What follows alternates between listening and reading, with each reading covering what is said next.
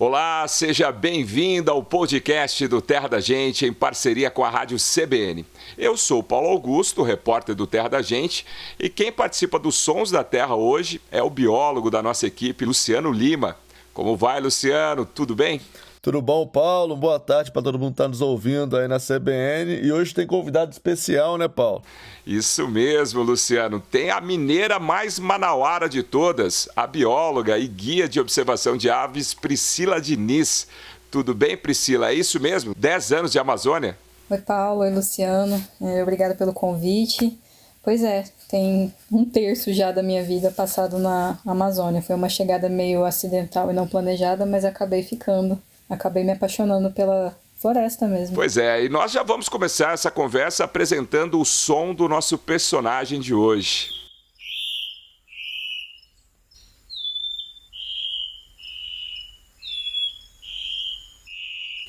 Estamos ouvindo o som da mãe de taoca avermelhada, uma ave exclusiva da floresta amazônica. Ela é bem arisca, costuma se esconder na vegetação próxima aí do, do chão da floresta, né? E essa ave tem uma história bem curiosa, porque ela segue formigas de correição.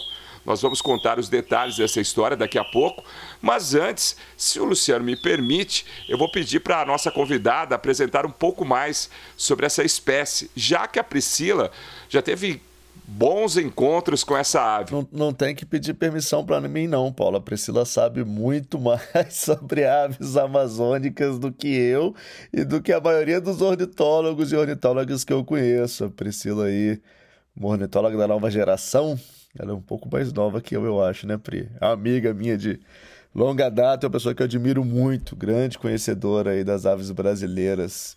Uma das minhas referências quando eu preciso pesquisar sobre as aves amazônicas. Legal. Priscila, para começar, eu gostaria que você falasse um pouco do nome da mãe de Itaoca avermelhada. Por que desse nome? Então, esse nome mãe de Itaoca eu acho interessante começar a explicar pelo significado de Itaoca, que é uma palavra de origem tupi e remete exatamente a, a essas formigas que têm o comportamento de desenvolver correições, né? Então, mãe de Itaoca eu não te dou 100% de certeza, mas até onde eu sei, é porque exatamente esses passarinhos que têm o costume de, de seguir essas formigas taocas, as formigas de correição, é, é como se as formigas se originassem sempre sob guarda desses passarinhos, né? Então, onde tem essa formiga, tem esses passarinhos, e como eles são maiores, são as mães, né? Então, mães de taoca. Como a, a Priscila falou, é, a mãe de Taoca faz parte aí de um grupo de aves que seguem, que a gente chama de formigas de correição, né? As formigas que passam fazendo arrastão, um grupo de formigas que passa fazendo arrastão pela floresta. A vida dessas formigas se baseia. É, é, é só isso, é passar pela floresta capturando tudo quanto é tipo de inseto, às vezes até alguns pequenos vertebrados, são formigas carnívoras nômades, porque elas não têm um ninho fixo, como a gente costuma ver, por exemplo, o ninho da saúva. Elas fazem diferentes ninhos é, pela floresta, vão trocando de ninhos conforme vão quase que dando uma diminuída aí na população dos insetos num determinado lugar. E as mães de Itaoca, eu tenho, eu tenho um carinho muito especial por esse, por esse gênero de aves, o gênero Phlegopsis. É, não tem muitas espécies aí, é, são poucas, a maioria delas restrita à Amazônia, porque eu lembro que quando eu comecei a passarinhar, eu tinha e tenho um livro até hoje das aves da América do Sul, The Birds of South America, e tem várias ilustrações. É, esse, esse boom de fotografias de aves começou aqui no, no Brasil, não tem mais de 20 anos que os equipamentos começaram a ficar mais acessíveis e boa parte das espécies antes a gente só conhecia por ilustração. E eu lembro de olhar nas pranchas desse livro é, a, a Phlegopsis erythroptera, que é essa mãe de taoca avermelhada, e a, oca, e a outra Phlegopsis, Phlegopsis nigromaculata, que é sua mãe de taoca, e ficar olhando aquilo e falar: Nossa, será que um dia eu vou ver esses passarinhos da natureza? São tão incríveis. Eu lembro como se fosse hoje a primeira vez que eu ouvi esse canto que vocês estão ouvindo aí. É, e depois eu encontrei a espécie. Então é um desses passarinhos que entrou um momento especial aí da minha carreira de observador de aves e de ornitólogo. Ó, então tem uma, essa é uma ave que também tem uma, uma importância, né? um significado especial aí na para o Luciano Lima. Eu conheci essa espécie recentemente, né, numa reportagem é, na, no site do Terra da Gente, muito bacana, inclusive a Priscila é, foi nossa entrevistada. E Priscila, eu gostaria que você falasse um pouquinho, aproveitando o gancho que o Luciano falou sobre as formigas nômades, né? Que gostaria que você falasse um pouquinho mais sobre essas formigas e que você contasse um pouquinho dessa experiência com essa ave, com a mãe de Taoca, aí na Amazônia. É, e falasse um pouquinho, né? Quanto tempo você está aí é, fotografando, quantos registros você já fez dessa espécie? Então, essas formigas, como o Luciano mencionou, elas são nômades, né? Ficam percorrendo grandes distâncias caçando, são formigas carnívoras, né? E não tem um ninho fixo, elas ficam se mudando exatamente atrás de comida e em algum momento elas param um pouquinho, fazem um ninho temporário, se reproduzem ali, depois tornam a, a se movimentar em busca de comida. Porque o que a gente tem que ter em mente é se tem um exército de formiga numa área caçando absolutamente tudo que se move ali na serrapilheira ou nos estratos mais baixos, uma hora acaba, esgota, né? Então, por isso a, a demanda de grandes áreas contínuas de mata para esse processo continuar ocorrendo. E uma coisa interessante ressaltar é que os, os passarinhos que seguem essas formigas, eles não comem as formigas, eles comem exatamente os insetos, os aracnídeos, os pequenos vertebrados que essas formigas vão espantando. Não que elas espantem intencionalmente, na verdade é um, um salve-se quem puder. Enquanto o exército está ali atacando a área, as coisas que estão escondidas começam a, a, tentar fugir e acabam que dão de cara com um outro predador que é a, o passarinho, né, o seguidor de formiga de correção. Agora sobre registros que eu já fiz da mãe de talca avermelhada, foi só um que eu registrei fotograficamente. E eu tive um segundo encontro com ela, que na verdade foi o primeiro, o segundo deu origem à foto, mas o primeiro eu não consegui registrar, foi tudo bastante rápido. E foi nessas situações mais desfavoráveis para registro, que é quando o casal de mãe de Taoca não está necessariamente acompanhando formigas, né? Tá só se deslocando entre áreas, talvez até procurando por formigas. Isso que eu achei interessante, né? Porque é, eles não usam as formigas como prato principal. Na verdade, não, eles não se alimentam das formigas, é isso? Pois é, é isso mesmo. O, os passarinhos, eu vou brincar, né? Eles não são bestas, eles não vão comer formiga porque é complicado. Eles vão atrás de coisas talvez mais nutritivas ou até mesmo saborosas. A gente não tem muita noção direito de como é que é o paladar ali, mas não comem as formigas. Eles só se aproveitam do afugentamento que as formigas provocam em outros invertebrados ou pequenos vertebrados, né? Alguns lagartinhos também entram aí no, no cardápio desses passarinhos. E uma dessas vezes fez uma fotaça, né, Priscila? Que tá inclusive na capa lá do Birds of the World, que é a principal enciclopédia aí de aves online do mundo. A foto da Priscila ilustra a capa lá. Eu confesso que dá uma invejinha toda vez que eu vejo aquela foto. Pois é, Luciana, essa foto eu nem vou ficar de, de falsa modéstia e dizer que isso, não se inveja não. Eu fui competente, eu fiquei orgulhosa, eu fiz até um quadro com ela. Ô Luciana, agora eu te pergunto, você, para você, para Priscila, o que me chama atenção quando eu vejo a, a foto dessa espécie, eu nunca vi ela na natureza, eu não tive... É não vou nem falar a sorte, né? a competência de conseguir flagrar uma, uma ave dessa na natureza. Mas o que me chama muita atenção na foto é a cor avermelhada da pele em volta dos olhos. Existe uma função? Então, existem algumas teorias que eu já li. Eu acho que talvez a Priscila pode falar até melhor do que eu sobre isso. Mas é interessante que essa é uma característica compartilhada por outras espécies de seguidores é, de formiga de correição. É, mas varia um pouco a cor. Tem algumas espécies que têm tons cinza azulados, esbranquiçados, até, até tendendo bastante ao azul. É, é uma característica também típica. Algumas espécies, mesmo não sendo seguidoras de formigas de correição, elas também possuem. Geralmente também são espécies que vivem no subbosque da floresta. Então você tem algumas teorias que podem ajudar. Todas essas espécies de formigas de correição são bastante territorialistas. É, às vezes, mesmo entre o casal, eles dividem. Um, cada casal acompanha um grupo de, de formigas de correição. é, são espécies extremamente exigentes em termos ecológicos. É, felizmente não são aves da Mata Atlântica, falo felizmente porque certamente se elas estivessem na Mata Atlântica, com a grande destruição que a Mata Atlântica sofreu, elas já estariam extintas ou seriam aves criticamente ameaçadas de extinção, porque elas dependem de grandes porções de mata super preservadas, é, onde elas conseguem encontrar as correições de formigas.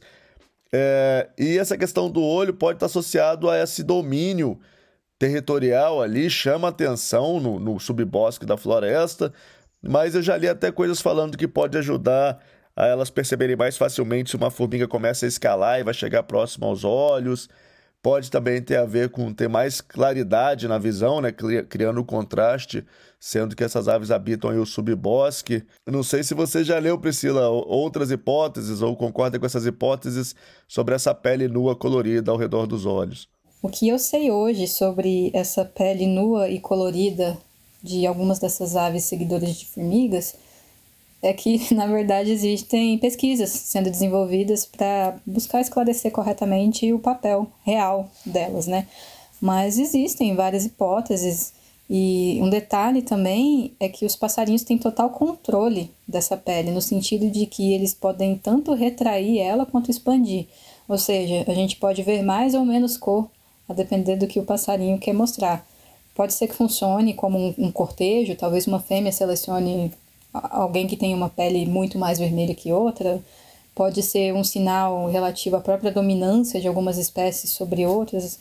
A gente ainda não sabe bem, mas já existem pesquisas sendo desenvolvidas para trazer essas respostas para a gente. Não, assim que sair, passa para a gente fazer uma matéria no Terra, porque é, é uma coisa também que eu sou muito curioso há muito tempo.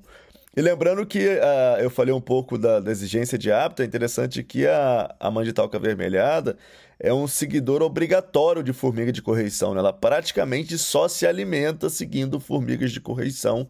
Então, geralmente, essas aves têm hábitos muito exclusivos, muito específicos, é, estão, são sempre mais sensíveis à perturbação do ambiente, à destruição do habitat é um desses passarinhos que vive no interior da floresta amazônica, no subbosque da floresta, que muita gente, infelizmente, vai viver a vida inteira nesse planeta e nunca vai ter tido a oportunidade nem de ver, de, de ouvir falar mesmo num passarinho tão fantástico quanto esse. Agora, fica a pergunta, ô Priscila, você nunca sofreu com as formigas eh, no meio da mata, assim, na hora de procurar essa ave? Ah, isso sim, com certeza. Quem quer fotografar mãe de taoca e passarinho que segue formiga, invariavelmente vai ser picado em algum momento, né? Pode ser mais ou menos pior a depender da espécie de formiga, mas é, é dolorido sempre. Não, imagino. Agora, Luciano, com relação à reprodução da, da espécie. Paulo, como a maioria das espécies de aves amazônicas, é, esses passarinhos que vivem oculto aí no meio da mata, na floresta, a gente sabe muito pouco, quase nada, sobre a reprodução é, da mãe de talca avermelhada. É interessante que você vai em portais como o Wikiaves, que sempre tem informação, tá em branco, completamente em branco, é, os dados reprodutivos sobre essa espécie. É, o que a gente tem são registros aí, principalmente de jovens que foram encontrados. Essa é uma espécie que ocorre não apenas no Brasil, mas está presente também na Colômbia, Peru, Equador. É, você tem algumas informações para esses outros países. É, uma dessas informações mostra que teriam uns filhotes acompanhando os pais mais ou menos no início de junho, no Peru. O que quer dizer que provavelmente é, a temporada reprodutiva de espécie é de junho para trás. Eles falam que, que observações das fêmeas no Equador sugerem reprodu a reprodução entre outubro e junho. Então, de certa forma, tem a ver com isso, mas até onde se sabe, não sei se a Priscila também conhece alguma coisa recente que saiu, mas até onde se sabe, o ninho e os ovos da espécie são completamente desconhecidos. Não há descrição científica. Não, eu também não tenho nenhuma notícia recente, não tive acesso a nenhuma publicação, caso tenha acontecido recentemente. E a gente hipotetiza, quase não sai, que elas nidifiquem em ocos, né? Seguindo o padrão de outras mães de Itaoca que têm seus respectivos ninhos conhecidos, né? Mas estamos atrás, uma hora a gente se bate em algum ninho e descobre mais um detalhe da vida desse passarinho. Quer dizer, é uma ave cheia de mistérios, né? E a Priscila, de certa forma, ajuda a gente entender um pouco melhor sobre essa ave com as belas fotos, né, os belos registros que ela fez lá na Amazônia. Aliás, né, Luciano, tem uma história é, da Priscila com a Amazônia é, muito interessante, porque ela foi muito para a Amazônia por causa da Dona Hilda. A Dona Hilda tem uma participação é, especial na, na sua vida, nessa relação com a Amazônia. É, eu gostaria que você falasse, então, Priscila, da da importância da Dona Hilda nessa sua relação com a Amazônia, né? Uma mineira que foi parar é, em Manaus. Então, é, não necessariamente eu escolhi ficar na Amazônia por causa da minha avó, até porque se dependesse dela, eu nunca tinha saído debaixo da asinha dela, né? Mas se hoje eu tenho o olhar atento, se hoje a natureza me importa, com certeza o papel dela na minha vida é fundamental porque desde muito criança ela sempre demonstrou esse apego à natureza, apego às plantas, aos animais, o cuidado, a valorização, né? E sempre ficou muito feliz também quando em contato com, com a natureza e passou muito isso para mim. Eu tenho certeza que para as minhas primas e primos também, também passou isso para o meu pai, né? O filho dela. Então, se hoje eu sou como eu sou, o papel dela é totalmente assim crucial. E é uma homenagem, né? Porque ela partiu, né? Ela faleceu recentemente, né? E ela chegou a ver você é, fotografando, chegou a ver você é, na televisão, no Terra da Gente. Pois é, a vovó, numa das muitas internações das quais ela passou no último ano, é, teve a oportunidade de escutar a minha tia lendo para ela uma das entrevistas que, que eu dei para Terra da Gente e que eu já mencionava, né, sobre a importância dela por eu ser como eu sou hoje. Ela se emocionou bastante. Inclusive, ela viu, né, a matéria sobre o ninho do, do Iraçu. Ela tinha duas facetas. Aqui ficava feliz por me ver realizando os sonhos, por me ver alavancando minha carreira e aqui ficava triste porque ela sempre queria que eu tivesse ali do ladinho dela, né? Bacana. Então fica a homenagem à dona Hilda, que nos revelou, né, Luciano, essa grande guia de observação e bióloga. E ornitóloga competentíssima. Sou fã, sou fã da Priscila. E mesmo se eu conhecer, sou fã da dona Hilda, porque colocou a Priscila no caminho da natureza. E que a Priscila continue aí desvendando pra gente novas raridades da Amazônia. Inclusive, acho que tem mais matéria para sair, né? Quem não assistiu a matéria do Iraçu, corre lá no site do Terra da Gente. No Globoplay também dá para assistir a matéria do Ninho do Iraçu na Amazônia que a Priscila participou. E tem, vem outras duas matérias com ela aí, mas não vamos dar spoiler aqui não. Quem quiser saber, acompanha o Terra. Mas tem registros de uma outra espécie incrível que eu também fico morrendo de inveja quando vejo as fotos da Priscila. Legal. Bom, hoje então falamos um pouco sobre essa espécie da Amazônia que tem esse comportamento muito curioso, né, de seguir as formigas em busca de alimentos. É, conhecemos o canto e se você quiser ver as fotos da mãe de Itaoca avermelhada, fotos inclusive da Priscila Diniz, corre lá no perfil do Instagram do Terra da Gente ou também acesse o nosso site www.terradagente.com.br é, que você vai conhecer um pouco mais sobre essa espécie. E vale a pena deixar uma curtida lá, porque essa, essas fotos elas vieram é, com muito esforço, inclusive com muito sofrimento, né? Com picadas de formiga, né, Priscila? É, então, essas fotos vêm com muito esforço e principalmente com muita paciência, né? Foram aí 10 anos aguardando o momento perfeito e a história de estar no dia certo, no local certo, na hora certa e do jeito certo para conseguir registrar, né? A parte de ser picada por formiga nessa hora é bem irrelevante, para ser bem honesto. Legal. Eu convido também o pessoal a entrar no nosso canal no YouTube, Sons da Terra Oficial. E antes de finalizar, Luciano, eu queria ver com você. Você conhece, já ouviu falar sobre ciranda? Depende. Se tem ciranda e música caiçara aqui para os lados de Paraty, mas tem alguma outro lugar que tem ciranda? Pois é, nessa entrevista que eu fiz com a Priscila lá na Amazônia, eu fiquei conhecendo, nós estávamos em Manacapuru, né? E, e lá a gente conheceu uma, uma tradição lá muito forte, né? Porque muito se conhece sobre a disputa dos bois na ilha de Parintins lá, né? Mas nem todo mundo conhece a disputa das cirandas, que acontece na cidade de Manacapuru, que é a terceira maior cidade do, do Amazonas, né? Tem cerca de 100 mil habitantes e a cidade fica ali a 98 quilômetros de Manaus e é uma grande festa também, muito colorida, uma grande disputa, tem fantasias. Então a gente termina o nosso podcast com a trilha sonora da campeã da ciranda desse ano, que é a ciranda tradicional. Muito obrigado, Priscila, pela participação. Gente, mais uma vez, obrigada aí pelo convite e contem sempre comigo. Um abração. E que venham outras participações, né, Luciano? Obrigado também, Luciano. Obrigado, Paulo. Abraço grande. Beijo pra Priscila, minha amiga, e até a próxima. A gente termina então com a ciranda campeã desse ano, a tradicional. Edição e finalização é do Samuel Dias.